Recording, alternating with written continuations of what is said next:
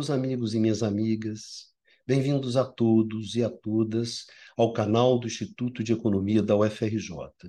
Eu sou Ronaldo Bicalho e esse é o Curto Circuito, um programa do Grupo de Economia da Energia que discute as grandes questões do setor elétrico aqui no Brasil e no mundo.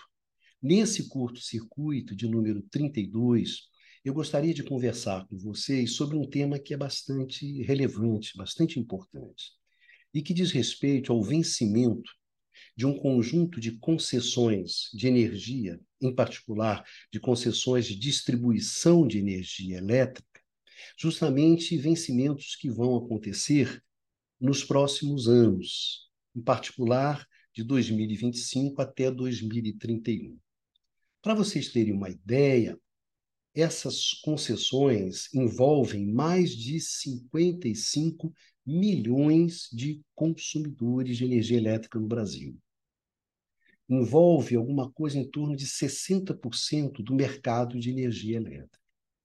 Então, vai ter impacto sobre muitos consumidores, sobre muitas empresas elétricas, empresas distribuidoras, e também envolve muitos interesses. Então, é um tema que a gente deve olhar com cuidado. Mais do que isso, não se trata simplesmente do vencimento de concessões de serviço público. Não é apenas isso. Isso já seria bastante coisa. Mas, mais do que isso, se trata de uma atividade, no caso, a distribuição da energia elétrica, que hoje enfrenta incertezas muito grandes, riscos muito elevados, conflitos muito fortes entre interesses de agentes econômicos, de atores sociais. Então, na verdade, o vencimento dessas concessões é, de fato, uma encrenca de tamanho razoável é um problema que não é pequeno. Um baita de um abacaxi para ser descascado. E por quê?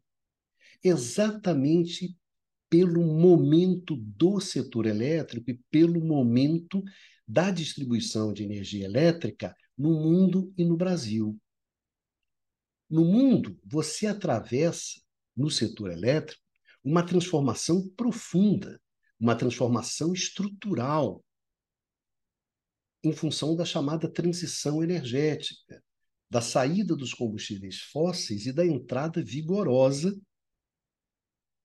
das energias renováveis, que transforma radicalmente o setor elétrico e, em particular, a distribuição.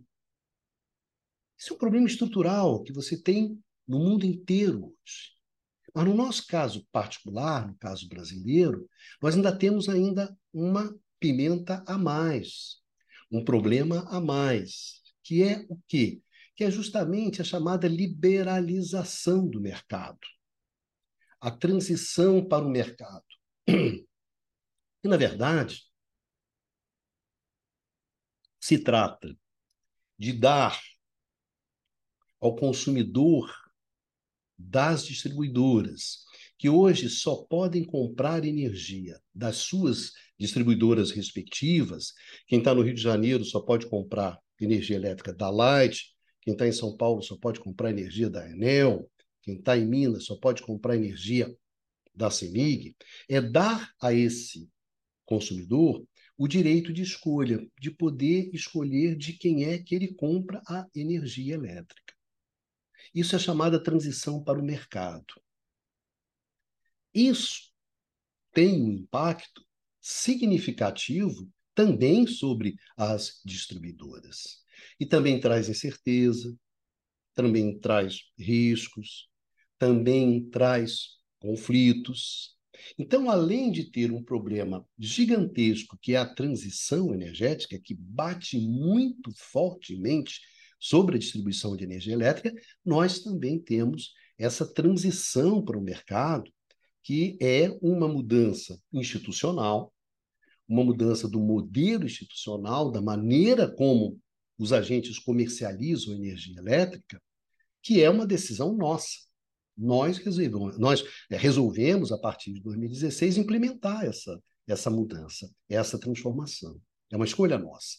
Diferente da transição energética, que é uma baita de uma mudança estrutural, a qual acaba nos atropelando, passando por cima da gente, no caso da transição para o mercado, da liberalização do mercado, etc., é uma escolha nossa, é uma escolha que o setor elétrico brasileiro está fazendo.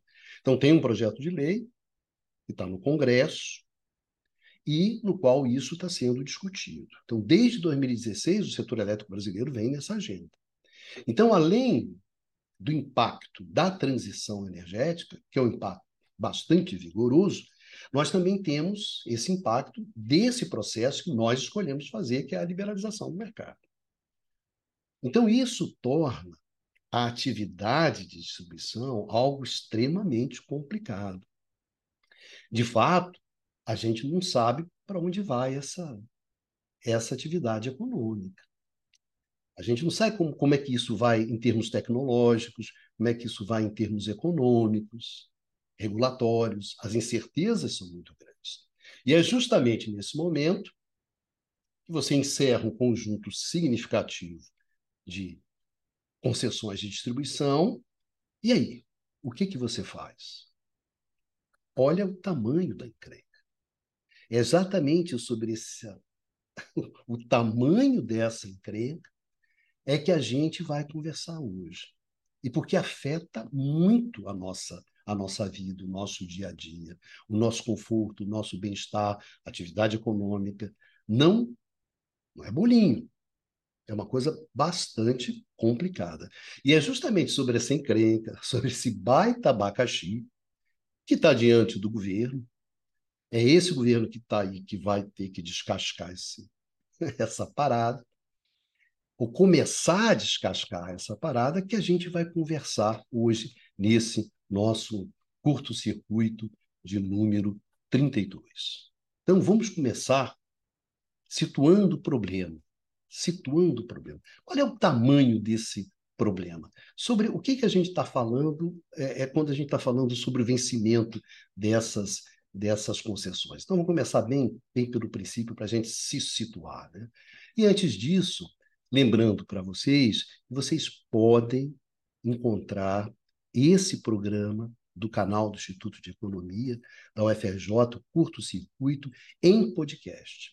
Então, quem prefere ouvir o programa, você procura canal IE traço UFRJ em qualquer desses players, em qualquer desses tocadores de podcast que você encontra lá vários programas do canal do IE em podcast. Bom, vamos ver lá começar a nossa conversa. O que, que significa, qual é o peso, qual é o tamanho do vencimento dessas concessões? Que concessões são essas? Vamos lá, então, dar uma olhada nisso.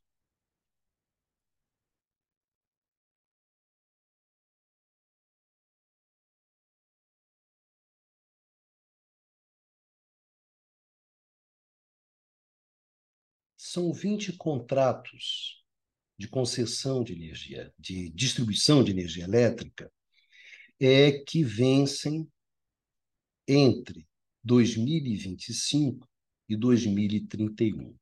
20 contratos. De um total de 53 contratos de distribuição de energia elétrica que você tem no Brasil. Esses 20 contratos, eles envolvem alguma coisa em torno de 60% torno de 60%. Do mercado de distribuição, dos consumidores, do número de consumidores e da receita da distribuição. Alguma coisa em torno de 60%. São 55 milhões e 565 mil unidades consumidoras de um total no Brasil de 85, 86 milhões de unidades. Então é significativo, é importante. São regiões ricas. Você tem Rio de Janeiro, com a Light, Você tem São Paulo, com a Enel e a CPFL. Você tem a Bahia com a Coelba, tem Pernambuco com a CELP e mais uma série de estados. Então, essas concessões envolvem números que são números bastante significativos. Para vocês terem uma ideia, em termos de receita, receita, alguma coisa em torno de 170 bilhões de reais. Então, são números significativos, são números é, bastante é, importantes. Né? E da onde é que vieram essas concessões? Isso é interessante, porque essas concessões que estão vencendo agora, essas 20 concessões, elas dizem respeito justamente àquelas distribuidoras que foram privatizadas durante o governo do Fernando Henrique Cardoso, lá nos anos 90. Desde a primeira, que em 1995, que foi a Excelsi, que hoje é a EDP Espírito Santo, até a Saelpa, que era a empresa de distribuição da Paraíba, que foi privatizada ali no final de 2000 e que hoje é a Energisa Paraíba. Então foram privatizadas lá, justamente ganharam um contrato de concessão de 30 anos, e é justamente esses contratos que tá, é, é esses contratos que estão vencendo agora a partir de 2025, começando com a Excelsi, a IDP, né, Espírito Santo, em 2025, depois a Light em 2026, até chegar na Energisa Paraíba de 2000, é, em 2031. Então, são essas as concessões. Né? E é interessante a gente ver que tem, evidentemente, muitos interesses envolvidos justamente nessa nesse vencimento de concessões. Para vocês terem uma ideia, o que acontece é o seguinte: o setor de distribuição elétrica no Brasil ele é basicamente privado. 77% do mercado, 77% é, são empresas privadas. Mas o que tem de interessante aqui é que nós encontramos uma grande concentração, porque 50% do mercado hoje está na mão de três empresas: da Enel, da CPFL e da Neo Energia, que são ligadas a três grupos estrangeiros. A Enel, italiana, a CPFL é ligada, controlada pela, pela, pela State Grid, que é chinesa, e a Neo Energia é controlada pela Iberdrola. Esse pessoal controla 50% do mercado de distribuição. Então a gente está falando de cachorro grande. Né? 20% desse mercado é controlado pela Energisa, pela EDP e pela Equatorial. Então, se você soma esses três grupos, né, sempre as três Enel, CPFL, Iberdrola, Energia, EDP, Equatorial, essas, essas seis empresas controlam 70% do mercado de distribuição.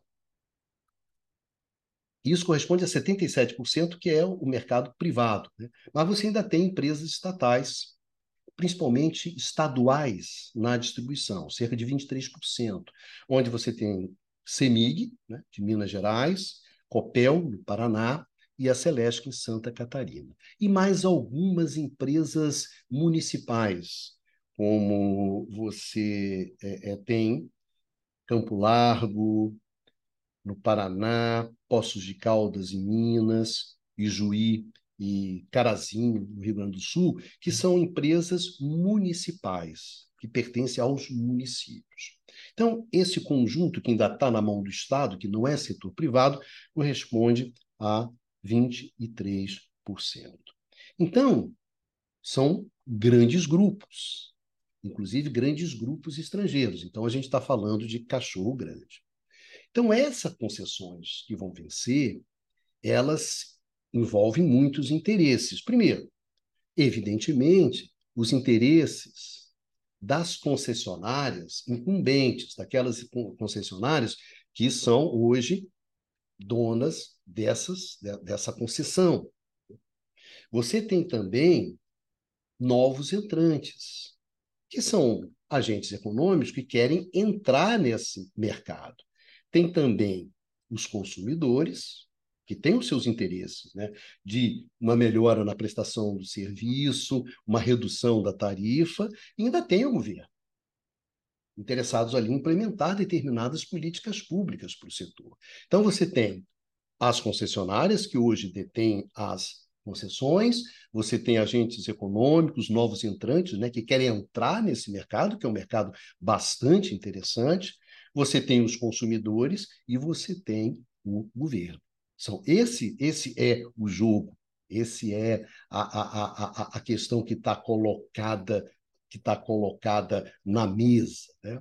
E lembrando para vocês, só um pequeno pé de página né, para a rapaziada, que a, a, a concessão é justamente aquele contrato em que o Estado, o Estado, que na verdade é o responsável e detém o direito da exploração de determinados serviços públicos, como é o caso da, da distribuição de energia elétrica, ele delega, através de um contrato de concessão, justamente o direito de explorar, de explorar é, esse serviço público, no caso a distribuição, né? sob determinadas condições e durante um determinado tempo. É justamente esse contrato, essa delegação, é que começa a vencer para um conjunto de distribuidoras, agora a partir de 2025. E a primeira questão que se coloca, e que tem se colocado inicialmente, é uma questão que é tradicional. Que questão é essa? Olha só, vai vencer a concessão. Uma concessão pela Constituição, pela lei, uma nova concessão, ela sempre precisa de ter uma licitação, um leilão, uma competição para ver quem é que vai ficar com essa concessão. Então, a nova concessão sempre exige um processo de licitação. Já uma concessão que existe, que já existe, ela contempla também a possibilidade de renovação, de, de você é, renovar ou você de estender essa essa essa essa essa concessão. Então, a primeira questão que se coloca é essa. A primeira questão que se colocou foi essa. Bom, o que, que a gente vai fazer? A gente vai relicitar ou a gente vai simplesmente prorrogar, a gente vai simplesmente renovar. Isso aí já dá uma discussão, rapaz, que é uma discussão razoável, que é a discussão que a gente tem assistido, né? de artigos, e principalmente com muita questão jurídica em cima, né? É evidentemente que você tem prós e contras a favor, né?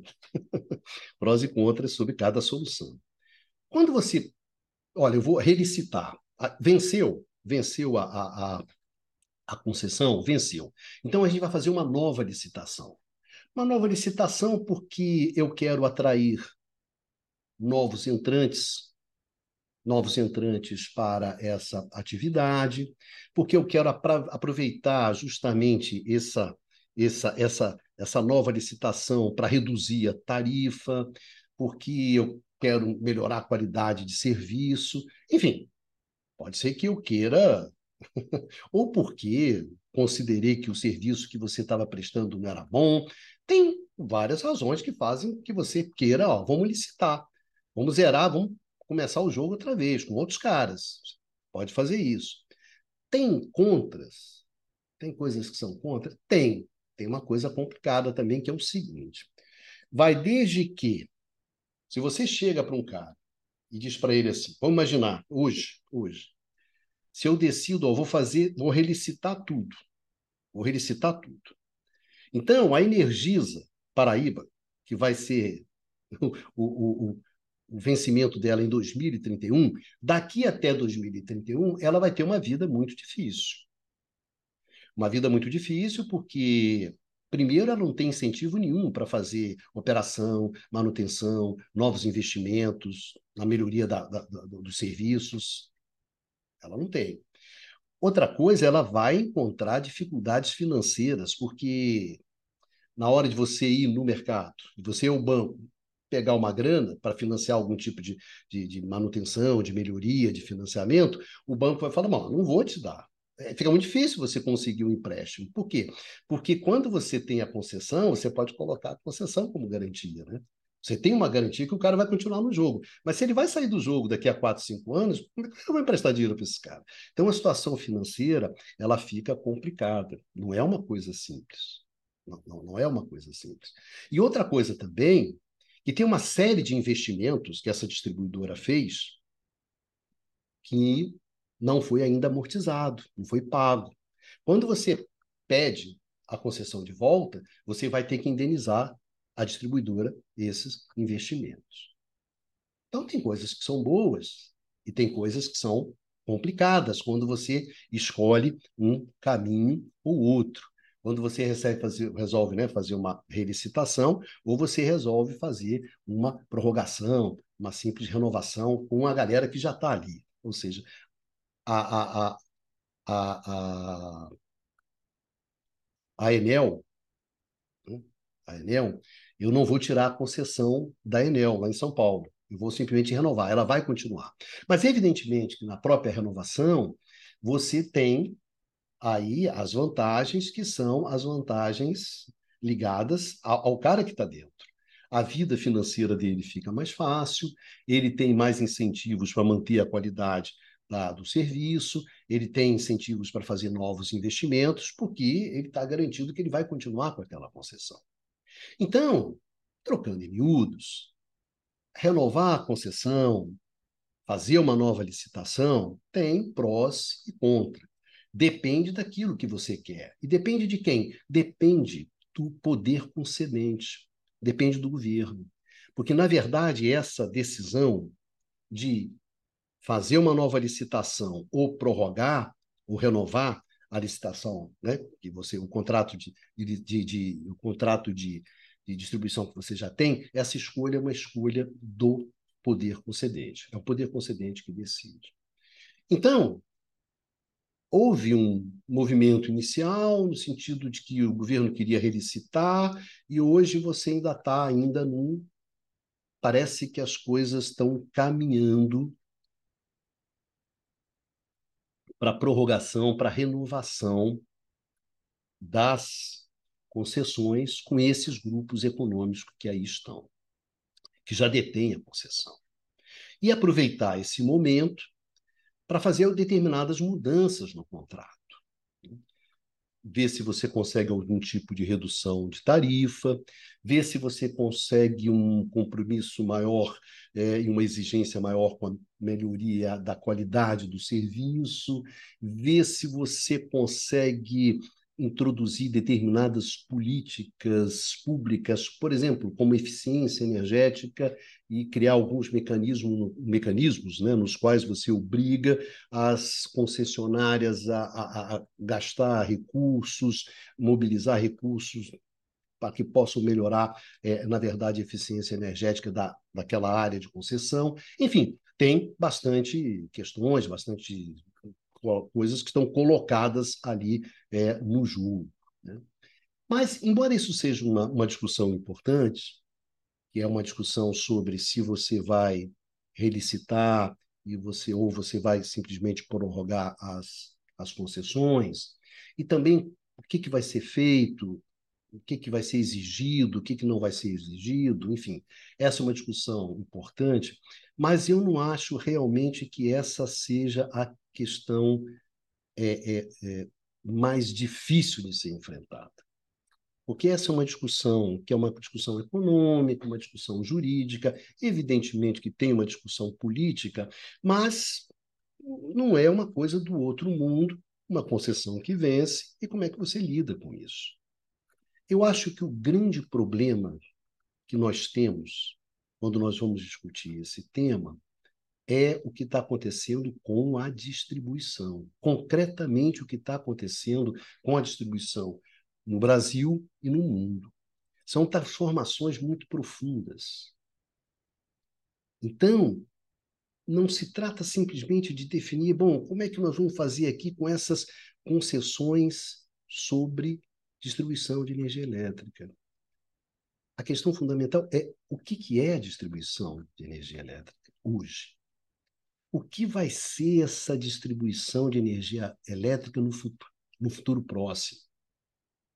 Essa que é o grande desafio. É, é aí que está a encrenca. Que atividade é essa? Como é que vai ser essa atividade? Não é simples definir isso hoje. Não é nada simples definir. Então, eu acho que é aqui que está o busilis. É aqui que está o nó da questão. É aqui que está o problemão. Não é simplesmente, ah, vamos fazer isso, vamos fazer aquilo. Não é, não é a discussão, por exemplo, da Light. Pega o caso, por exemplo, da Light. Não é, ah, o problema da Light é que você distribui energia em áreas de risco, em comunidades, em favelas. Isso gera uma série de problemas. Não é isso. Vai mais, muito mais além do que isso. Também não é o fato de, na Light, você ter algumas figuras que também estão lá na, nas lojas americanas, as coisas estranhas, esquisitas. Também não é isso. Né? E não é, e, e tampouco essa, essa bizarrice né? de que você tem na Light, a Light tem é, é, recorreu à recuperação judicial, né? Recuperação judicial. Isso é uma coisa bastante interessante, porque a recuperação judicial ela está vedada a concessionários de serviço público. Uma concessionária de serviço público não pode recorrer à recuperação judicial. Até porque essa concessionária ela tem uma, uma situação muito particular, né? Ela tem direito ao equilíbrio econômico-financeiro. O equilíbrio econômico-financeiro é garantido por lei. Não tem nenhuma outra empresa onde o equilíbrio econômico-financeiro é garantido por lei. Ou seja, lá na pandemia, quando a, demanda de energia elétrica caiu, o que, que a agência reguladora fez? Ela aumentou a tarifa de eletricidade, justamente para compensar a queda da demanda, para manter a receita da empresa. Bom, o setor que tem essa colher de chá? Só distribuição, meu amigo. Então, como é que é isso? Você tem todas essas vantagens, ainda tem a recuperação judicial. Então, teve uma manhã, passou lá ontem, uma bizarrice lá na Light, né? faz-me rir, engana que eu gosto, tanto da Light como também cá para nós do Judiciário. Né? Criou-se ali uma, uma coisa esquisita. Mas não é isso. Não é isso. Não é aí que está a confusão. Não é aí que está o problema. O problema está na atividade de distribuição. E exatamente isso que eu queria conversar com vocês, porque aí é que está a questão que a gente tem que prestar atenção. É aí que está a dificuldade, é aí que está a encrenca, é aí que está o abacaxizão para ser descascado. É justamente as transformações. E eu gostaria de começar com a transformação mais simples, com aquela transformação que nós estamos nos impondo, que é a liberalização do mercado. Vamos pensar quais são os impactos que essa liberalização do, do, do, essa liberalização do mercado tem sobre a atividade de distribuição e, evidentemente, sobre os contratos de concessão. Gente, nós estamos discutindo contratos de concessão que podem cobrir os próximos 30 anos. Não é bolinho. Vamos lá ver, então, a começar pelo, pelo mais fácil, que é a liberalização do mercado, a encrenca da liberalização do mercado. Vamos começar por aí.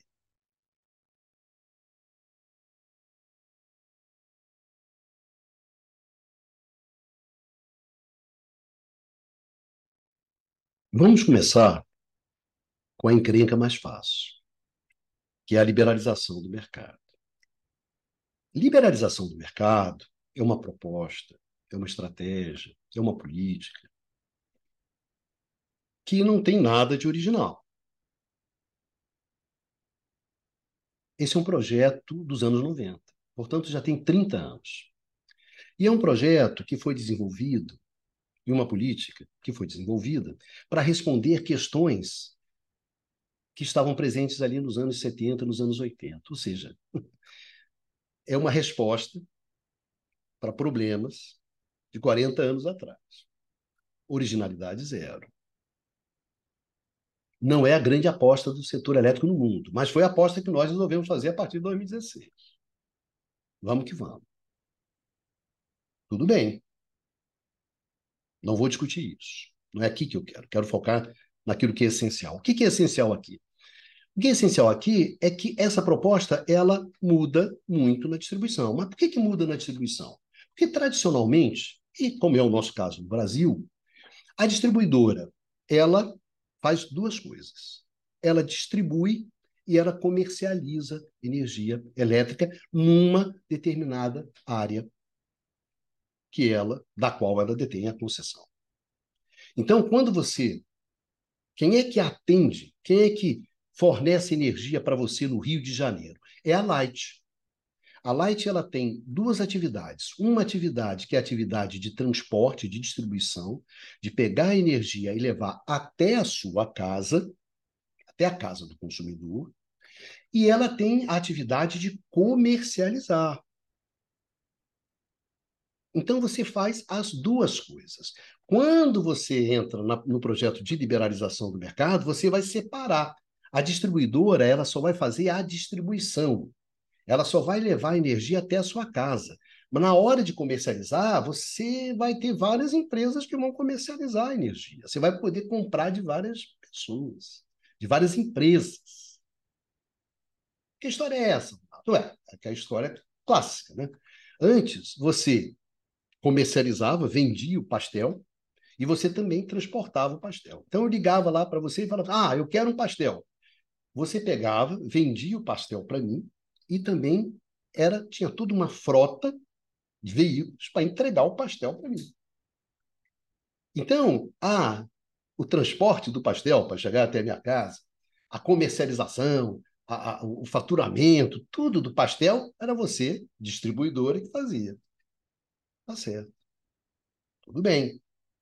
E você me cobrava no preço do pastel tudo. Então, as duas atividades estavam muito, muito, juntas, né? uma com a outra.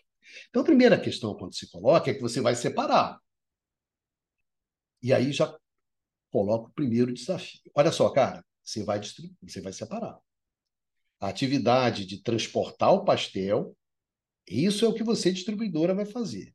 Outra coisa é energia, que não tem nada a ver. Então, a primeira coisa é separar, separar contabilmente essas duas atividades. Então, essa é a primeira tarefa, a tarefa que também ela não é muito simples. Sabe por quê? Pelo seguinte. Como estava tudo junto, quando você definia a tarifa de energia, o preço de energia, vinha num conjuntão.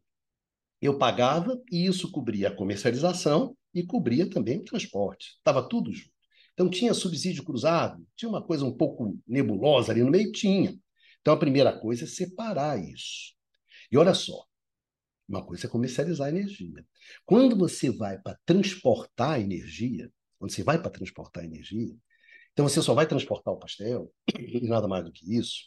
O que, que acontece? Tem coisas que passam a ser importantes.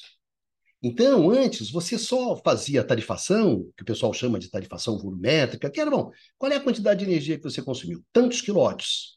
Então, é tanto, e isso cobria a energia e cobria a, o transporte, a distribuição. Agora, o que, que acontece? Quando você fica concentrado na atividade de transporte, tem certas coisas que são importantes. Por quê? Pelo seguinte, cara, se você sabe que energia, a gente já discutiu aqui no curto-circuito várias vezes, energia você não estoca. Então, se você pede 100 pastel, pastéis, eu tenho que ter a capacidade de transportar naquele momento que você quer 100 pastéis. Se você demanda 200 pastéis, eu tenho que ser capaz de transportar 200 pastéis. Então, se você pede o pastel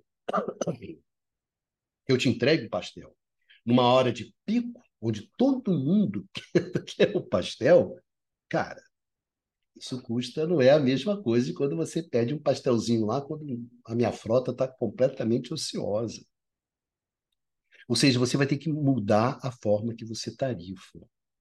Você vai ter que fazer o que a gente chama de uma tarifação horária. Então, vai ser muito importante para a distribuição, para o transporte, aonde é que você está demandando o pastel, que é a energia, e em que momento você está demandando. Olha só como é que o jogo já começa a mudar. O jogo já começa a mudar, já começa a ficar complicado. Então, isso não é uma coisa facilzinha, molezinha de fazer. Isso você tem que fazer com cuidado. Você tem que mudar a forma como você está livre. Antes, não. Quantos pastéis você tem? 500, ah, eu cobro por pastel e cobria tudo e não tinha problema. Agora que você separou, passou a ter. Tá certo, não é mole, não. E para fazer isso, meu parceiro, não adianta aquele medidor que você tem em casa, e aquele medidor elétrico, eletromecânico, seja precisa ter um medidor inteligente que diga não só e que informe que você consumiu energia, aonde você consumiu e em que momento você consumiu. Então você vai ter que fazer investimento nesses medidores. Olha só como é que a brincadeira vai ficando mais gostosa, vai ficando mais interessante. E tem uma coisa que a gente já sabe, porque isso está rolando desde os anos 90, é que a liberalização tem custo, parceiro. A transição para o mercado tem custo. Quem é que arca com esse custo? Quem é que fica com esse custo? A gente sabe já pela experiência quem fica com esse custo da transição. É o cara que é o último a chegar, é o último a ser liberalizado. É o cara que fica na distribuidora como consumidor cativo. Esse cara que é o último a ser libertado é o cara que fica. Então tem gente que avalia o processo de transição para o mercado como um processo de transferência de renda onde esse consumidor cativo, esse consumidor que vai ficar na distribuidora, é o cara que vai pagar, que vai arcar com os custos da transição. Quem é o cara que se dá bem? É o cara que chega no mercado livre primeiro. E aí começa uma discussão que não é uma discussão que tem nada, nada, nada de fácil sobre qual é o tempo dessa transição. Aí você pergunta, mas Ronaldo, mas que custo é esse? Né? Que custo é esse? O pessoal chama de custo irrecuperável. Cara, é a lógica do condomínio. Você tem lá o seu condomínio. Aí a rapaziada falou: olha, vamos fazer uma. Vamos fazer aqui uma. Uma nova churrasqueira. É, vamos na churrasqueira. Vamos fazer uma nova churrasqueira aqui no condomínio. Então você vai lá, constrói a nova churrasqueira, e evidentemente que essa nova churrasqueira ela vai ser paga né, em cotas, as cotas lá do, do condomínio. Tudo bem. Tantas cotas para serem pagas durante o próximo ano, sei lá. É óbvio, cara, que você tem lá 100 condôminos. Se 20 condôminos, por alguma razão, sair do condomínio, a churrasqueira vai ter que ser dividida. Quem vai pagar a churrasqueira? Aqueles 80 que ficaram. Os 20 que foram embora não vão pagar. Tá certo? Isso é um problemaço na transição. Como é que você gerencia isso? A experiência que a gente tem tido ao longo do tempo é quem tem ficado com esses custos, quando a gente olha para trás, quem tem ficado com esse custo? A distribuidora, portanto, os acionistas da distribuidora e os consumidores cativos. Com o tempo, a distribuidora tira o dela da reta e quem fica é o consumidor cativo. Então, isso você tem que olhar com muita atenção quem é que fica com esse custo. Tá certo? Quem é que fica com esse custo? Isso não é uma coisa simples. Porque também tem uma questão que é importante, que é o seguinte: se o cara que sair do condomínio ele vai ter que pagar pela churrasqueira, se você começa a fazer uma divisão menos assimétrica desses custos, a atratividade para você sair ela pode reduzir. Então, o processo de transição para o mercado envolve um sacrifício desse cara que fica. Mas sem o sacrifício desse cara, vai rolar a transição? Dá para fazer uma transição? Olha, amanhã todo mundo é Mercado Livre, todo mundo sai do condomínio? Não, cara. Porque esse processo não ocorre dessa maneira. Então, na verdade, essa, esse jogo envolve distribuição, na verdade, né? transferências de renda que são significativas. Tem gente que vai ganhar e tem gente que vai perder. E tem coisas que são mais simples até. Você resolveu lá, fez a churrasqueira, vamos dar um baita de um, um baita de um churrasco. Aí tu vai lá e compra carne. Comprou carne lá para 100 caras. Aí 20 vazaram. Eu fiz um contrato para comprar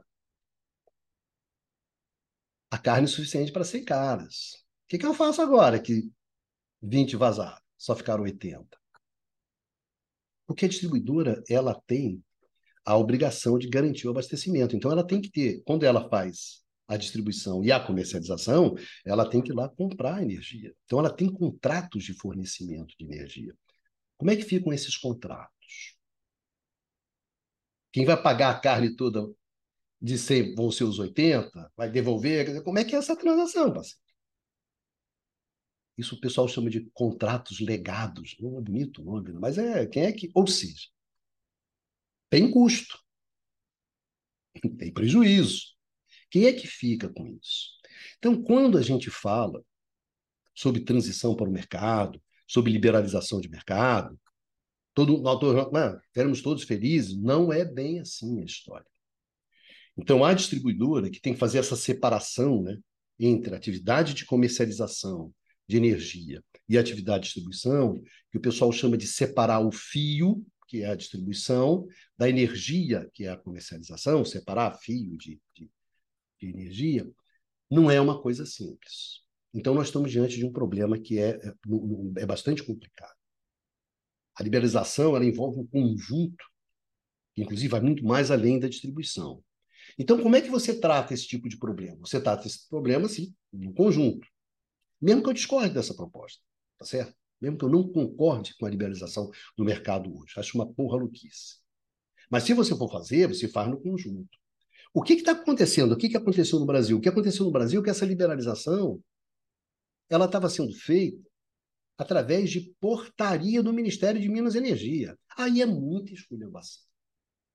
Você fazer um processo dessa magnitude através de portaria de ministério, quando você tem toda a mudança do modelo institucional já no Congresso, Quer dizer, você tem que ser muito irresponsável para fazer uma coisa como essa. Você tem que ser muito irresponsável. Porque você detona um processo que é um processo que é extremamente desestruturante. Você desarruma completamente o setor, desarruma a distribuição, que todo mundo sabe que a distribuição de energia, essa atividade, a distribuição da comercialização, é onde o dinheiro entra dentro do setor, que é onde o consumidor paga né, a sua tarifa. Então você destrutura uma atividade chave. Isso é uma esculhambação, mas bastante razoável que você tenha uma esculhambação como essa, que você tenha uma responsabilidade como essa, que você tenha uma cafajestada como essa, um governo irresponsável, cafajeste, como você teve nos últimos quatro anos. Então, isso não me surpreende. O que resta saber é se o governo atual vai manter essa esculhambação. Tá certo? Porque fazer via portaria, pelo amor de Deus, isso é de uma molecagem, de uma irresponsabilidade, é de alguém que não tem a menor noção do que, que significa isso que você está fazendo. Agora, nota bem, isso fomos nós que fizemos. Isso é uma escolha nossa. Isso é uma mudança institucional. Isso é uma mudança de modelo institucional. Isso aqui não tem mudança tecnológica, não tem nada a ver com transição. Isso é uma escolha, uma aposta, que eu acho extemporânea, fora de tempo. Mas traz impactos significativos para a distribuição. Então, na hora que você vai discutir, bom, e agora como é que vai ficar as novas concessões? Na qual você vai fazer essa separação entre comercialização e distribuição? Não é fácil de responder. Tem certeza, tem risco, tem conflito pesado torna essa discussão da renovação complicada, encrencada. Basta você ver a posição das distribuidoras, basta você ver a posição grandes consumidores, comercializadoras, os conflitos que estão presentes. E é natural que tenha. Mas mesmo assim, eu ainda acho que essa não é a maior encrenca. A maior encrenca é a transição energética. Então, quando você vê algumas distribuidoras falarem assim, poxa, a minha receita está desabando, porque está tendo uma migração forte para o mercado livre. É verdade. Ela tem. Como é que ela fica? Como é que ficam esses custos irrecuperáveis? Quem vai pagar a porra da churrasqueira? Quem é que vai. Né? A carne que foi comprada. E aí, Paulo? Quem, quem é que vai fazer isso? Ela tem razão. Mas eu acho que ainda não é o principal problema. Não é aí que está. O buraco é muito mais embaixo. E aí a gente entra na questão da transição energética. É aí que a porca tosse o rabo para valer. Se a transição do mercado já dá encrenca, mas me desculpe, me desculpe, encrencas, bola cantada. Transição para o mercado, liberalização do mercado, a gente já tem 30, 40 anos nas costas. Então a gente sabe se isso vai acontecer. Então, se isso está acontecendo e você não tem nenhum mecanismo para contrabalançar isso, olha, né? Agora, a transição, não. Aí é incompetência sua. É incompetência sua. Agora, a transição, não. A transição é outro jogo. E é justamente esse outro jogo que a gente vai ver agora. Esse é um jogo pesado.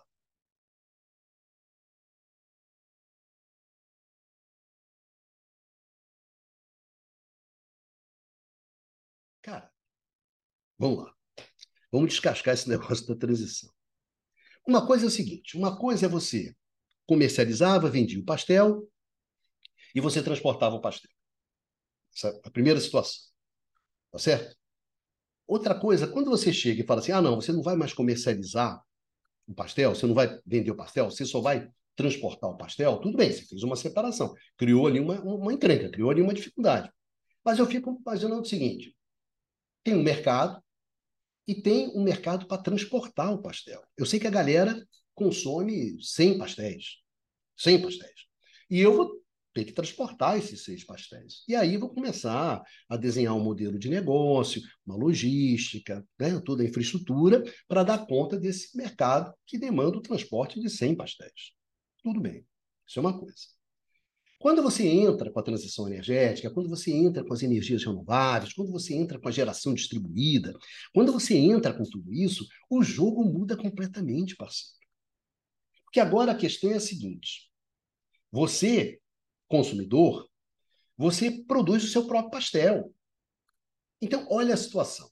A situação é a seguinte: você produz o seu próprio pastel. Mas você produzia, poderia simplesmente produzir o seu próprio pastel e nunca mais ia ao mercado para comprar pastel. Você era autossuficiente em pastel. Então, se antes eu transportava 100 pastéis, pô, tem 20 caras que estão fazendo o seu próprio pastel. Então, o meu mercado caiu para 80. Mas a questão não acontece assim. Acontece o seguinte: você botou lá um painel fotovoltaico em cima do seu telhado. Quando tem sol, você faz o seu pastel, faz a sua energia. Quando não tem sol, o que, que você faz? Aí você vai e demanda demanda energia da rede. Então, não é que saíram 20 caras. Não, 20 caras tem alguma tem momentos que eles não, vão ao mercado pegar um pastel, então não preciso transportar pastel para ele. E tem outros momentos que, como não, não tem massa de pastel, não tem sol, aí o que, que o cara faz? Ele demanda pastel. Então eu tenho que transportar. Olha a brincadeira. Olha como é que mudou o serviço completamente. Já não é mais a mesma coisa, cara. Não é simplesmente separar o fio. Aqui a gente tem um problema. E ainda tem uma terceira questão que é legal, que é a seguinte: quando você produz, tem muito massa de pastel, muito sol, muito mais do que você precisa para o seu pastel, você produz um excedente de pastel que você vende. Então, eu vou ter que transportar esse, esse pastel que você está fazendo a mais que você está jogando na rede, está jogando no mercado. Olha que problemaço, cara. Você saiu lá onde você vendia o pastel e você transportava o pastel, e agora você já está num, num rolo completamente diferente. Ou seja, e não é simplesmente isso que já é um problema do tamanho de um bonde. Como é que você faz esse serviço? Como é que você faz a tarifação desse serviço? Né? Como é que essa atividade vai se arrumar? Porque essa atividade também ela traz uma série de novos serviços aqui nesse bolão. Por exemplo, serviço singelo, né? quando você pensa assim, que é a questão da estocagem, que a gente já discutiu várias vezes aqui no, no curto-circuito. Né? Pode ser que eu vou ter estocagem de energia. Onde é que vai se dar essa estocagem de energia? Ela vai dar, ela, ela vai ser mais próxima do consumidor? Então, quando não tiver massa de pastel, e você precisar de um pastel, eu vou ter um estoque de pastel aqui perto de você. Como é que vai ser a escala disso? Quem vai ficar responsável por isso? Quem vai ficar responsável por isso é a distribuidora? Vai ser um outro cara privado? Vai ter competição entre estocagem? Não sei, depende da tecnologia, depende como vai evoluir a tecnologia. Vai ter escala, não vai ter escala? Vai ser centralizado, não vai ser centralizado? Aí você começa a brincar. Como é que vai ser essa coisa? Isso é um, um, uma questão. Um serviço.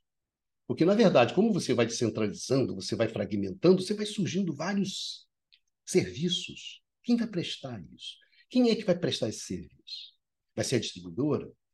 Então, ah, isso aí é uma ótima oportunidade para as distribuidoras, porque elas vão poder prestar novos serviços, etc, etc, etc. Não sei quem disse que vai ser ela que vai prestar esse serviço. Não sei, não sei como é que vai ser. Não sei qual vai ser a solução tecnológica, não sei qual vai ser a solução econômica, não sei como é que você vai financiar tudo isso, como é que vai ser a precificação e como é que vai vir um regulador, etc.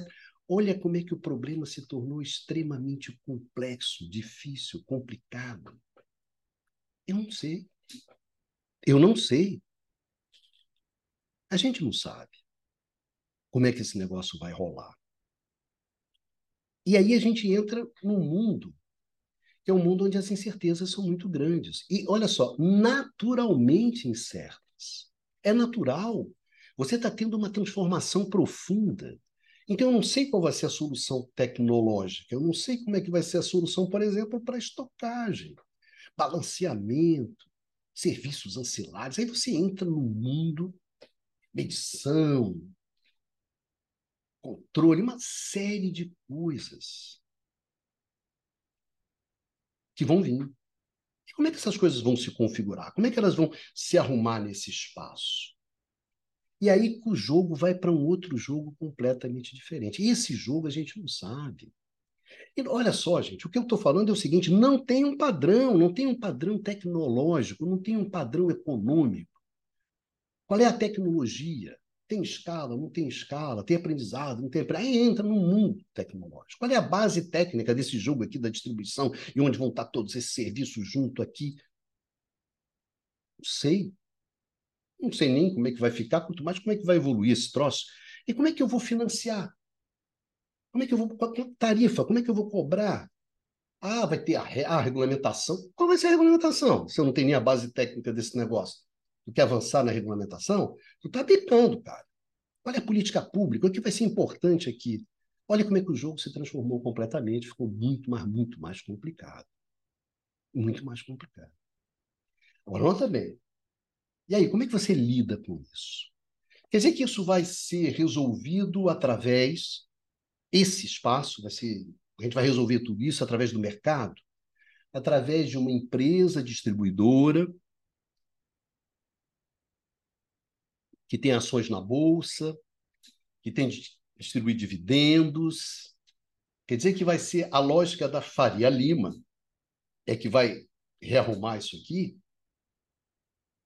Será que é isso? Aí, será que eu que história é essa? E aí que eu quero chegar, no final dessa brincadeira. Como é que a gente enfrenta isso? A gente se enfrenta da maneira tradicional? Não dá. Não dá para enfrentar da maneira tradicional, que o modelo mudou. As coisas estão mudando. Não dá para recorrer a isso. Dá para fazer de conta que eu sei o que eu estou fazendo? Vai ser via mercado? Eu acho que não. Eu acho que a gente está diante de um desafio que a gente tem que pensar isso de uma forma diferente. Esse problema daqui, Ele não é um problema, me desculpe, da distribuição. Para a gente discutir esse problema no molde né, ali da distribuição. Não é um problema de distribuição. Ele não é também um problema, me desculpe, do setor elétrico. Ele é um problema de segurança energética, de política energética no seu sentido mais cru que é eu tenho uma área, eu tenho uma região que reúne um conjunto de consumidores, eu tenho necessidades de energia, e como é que eu satisfaço as necessidades de energia desses consumidores usando os recursos que eu disponho naquele local? É um problema de política energética, é um problema de segurança energética, é um problema de abastecimento energético, é uma questão de dar acesso à energia para a sociedade. Me desculpe, mas é um problema que ele tem que ser formulado de uma forma distinta.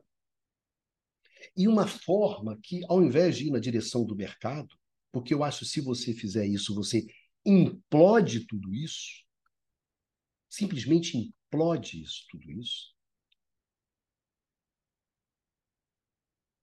você tem que buscar uma solução diferente. E tem algumas experiências ao longo do mundo no qual você nota uma, uma, uma reestatização, uma, uma municipalização, no qual a municipalidade, uma solução local, que ela retoma o controle daqueles serviços públicos, justamente para quê? Para atender as necessidades daquela coletividade, daquela região, daquele município, a partir dos recursos, mas sobre uma lógica coletiva. Sobre uma lógica sistêmica, meus amigos, que é a lógica tradicional e histórica do setor. É a municipalização de redes, de energia elétrica, a municipalização de redes de gás, de saneamento, que é a retomada, de você retomar. Então, a gente tem que pensar isso aqui como um espaço. E temos que buscar soluções que sejam alternativas. Aqui é fundamental a coordenação, a coordenação nesses espaços, ela vai ser fundamental. E quem faz isso é o coletivo, quem faz isso é o Estado ou o Estado, ou o município, ou o governo federal. E a lógica principal não é a lógica da acumulação, né? Esse é um espaço de acumulação de capital, esse é um espaço para se ganhar dinheiro nunca se ganhou. Etc. Cara, a lógica é como é que eu garanto que a sociedade vai ter acesso a um insumo fundamental para o seu conforto, para o seu bem-estar, que é a energia. Essa que é a questão. Então, significa que esse é um espaço de coordenação exercido pelo Estado. E pode ser que eu chegue à conclusão de que quem deve deter a rede, em função do potencial que ela tem de agregação de espaços, e definir que espaços vão ser agregados, como esses espaços vão ser agregados, essa rede ela tem que ser pública, ela não pode ser privada, ela tem que ficar sob controle da coletividade, do coletivo. Até porque hoje eu me questiono muito se isso vai ser um negócio, ou se isso tem possibilidade de ser um negócio. Com as forças que apontam na tendência da fragmentação. Então você não pode permitir essa fragmentação, essa implosão do sistema. Que você não sabe onde é que isso vai acabar, onde é que isso vai dar. Então você precisa coordenar os esforços. Então, esse é que eu acho o gigantesco desafio hoje colocado da transição energética, da introdução da geração distribuída e tudo mais, e colocado no âmbito institucional.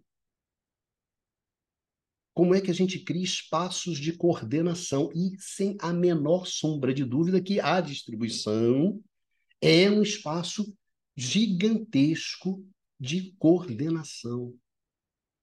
E acho que as coisas vão caminhar nesse sentido. Isso não significa de forma nenhuma que os serviços vão ser todos estatizados, tá, tá, tá, tá, tá, não. Muitos serviços vão ser privados. Não sei o que, que vai ser privado, o que, que não. Eu não sei isso. Eu só sei que eu preciso ter um espaço de coordenação. Eu preciso fazer isso. Então, é um desafio gigantesco. Você tem que pensar de uma forma diferente. E você tem que pensar de uma forma no qual você está preocupado com a sociedade. Então, o problema da distribuição, meus amigos, é um problema de segurança energética, é um problema de política energética, é um problema de garantia do acesso à energia. Distribuição é isso. Não é um problema da distribuição, um problema do setor elétrico, é muito, mas muito mais do que isso. Muito mais complicado. Então é sobre isso que a gente está falando. Era isso que eu gostaria de chamar a atenção de vocês. Vai muito além, muito além do que simplesmente uma questão de vou relicitar, vou prorrogar, vou renovar. Ó oh, céus, ó oh, Batman. Não. É muito, mas muito mais complicado do que aquelas análises idiotas que você vê daquelas daqueles analistas de mercado idiotas, escrever ah, as ações de Nossa, isso aqui é horrível. Horrível. Não, deixa para lá. Isso aí é problema de quem vê, de quem faz. Não tem nada a ver com isso. Eu só sei o seguinte, que a gente está diante de problemas que são bastante grandes, que não são problemas pequenos, e que esse vencimento das concessões, e como é que a gente vai encaminhar isso, é um gigantesco desafio. Não tem a menor dúvida sobre isso. É um gigantesco desafio. Porque a gente não sabe exatamente para onde vai essas atividades. Mas a gente vai ter que intervir, porque a gente está falando sobre segurança energética, a gente está falando sobre a vida, sobre o conforto das pessoas, sobre atividade econômica. Então, que caminho que a gente vai tomar? Mas eu acho que o melhor caminho é ter aquele aquela questão básica. Qual é o meu compromisso? Meu compromisso é com o acesso à energia. Eu quero que a sociedade tenha acesso a uma energia. Uma energia que seja abundante, uma energia que seja barata. E a partir desse acesso, ela tenha todo um acesso ao bem-estar, ao conforto, ao desenvolvimento econômico, que é a grande preocupação histórica do setor elétrico. E eu continuo com essa preocupação é o que a energia pode fazer de bom para a vida das pessoas. É com isso que eu estou comprometido. Eu não estou comprometido quanto o acionista vai levar de não sei o que, etc, etc. Pode até ser uma preocupação, mas ela não é, não é de forma nenhuma preocupação principal. Então, eu acho que é isso que eu gostaria de conversar hoje com vocês, estou conversando, né? E só achando preocupado com essa questão, porque é uma questão gigantesca, e hoje a gente encontra no setor elétrico brasileiro as instituições muito fragilizadas. Um Estado muito fragilizado. E esse é o momento justamente para vencer essa incerteza, para vencer os riscos, para gerenciar os conflitos pesados, você precisa de instituições que são fortes. E hoje a gente tem instituições que são fracas, muito fracas. Note bem, uma, uma, uma prova da fragilidade das instituições é justamente o protagonismo que a agência de reguladora tem. Política energética não é espaço para agência de reguladora. Não é espaço para agência reguladora. Eu acho uma coisa muito negativa. Política energética tem que ser explicitado como política energética, como escolhas, opções, apostas, vencedores, perdedores, ônus, bônus, custos, benefícios. E na política você tem que explicitar isso. E quando você vem pela solução regulatória, você sempre esconde tudo isso, esconde todas essas subjetividades por trás de uma chamada tecnicalidade. A solução é técnica, regulatória. Isso não. Isso tem acontecido muito no Brasil, tem acontecido em alguns países, isso é uma aberração. Política energética é política energética. Atividade regulatória é uma outra coisa. Juiz, juiz, não define qual vai ser a regra do futebol.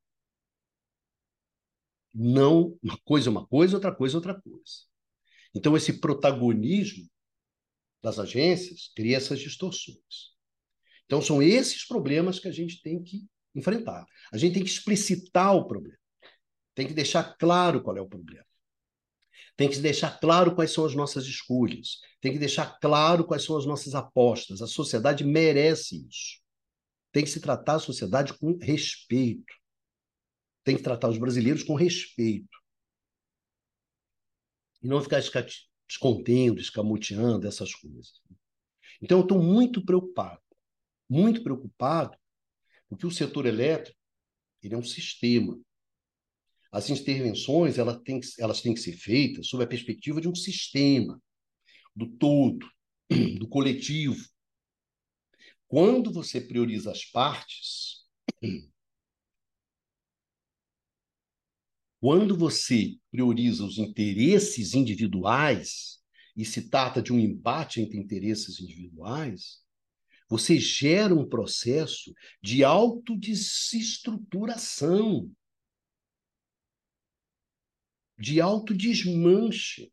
O processo no qual o setor elétrico brasileiro está até o pescoço embutido, atolado, é um processo de uma autodesestruturação, de uma autofragmentação, de uma autodestruição, de um autodesmanche. E você não tem um Estado hoje forte, instituições fortes, que possam se contrapor a esse movimento. Então, realmente, eu estou muito preocupado. A discussão sobre as, o vencimento das, dos contratos de concessão, essa discussão sobre distribuição não foge disso. Onde os, são os interesses individuais. Isso implode. Isso implode o setor elétrico brasileiro. Então, gente, vamos prestar atenção nessa discussão. Vai ser uma discussão muito difícil, muito complicada. Não tenha ilusão sobre isso.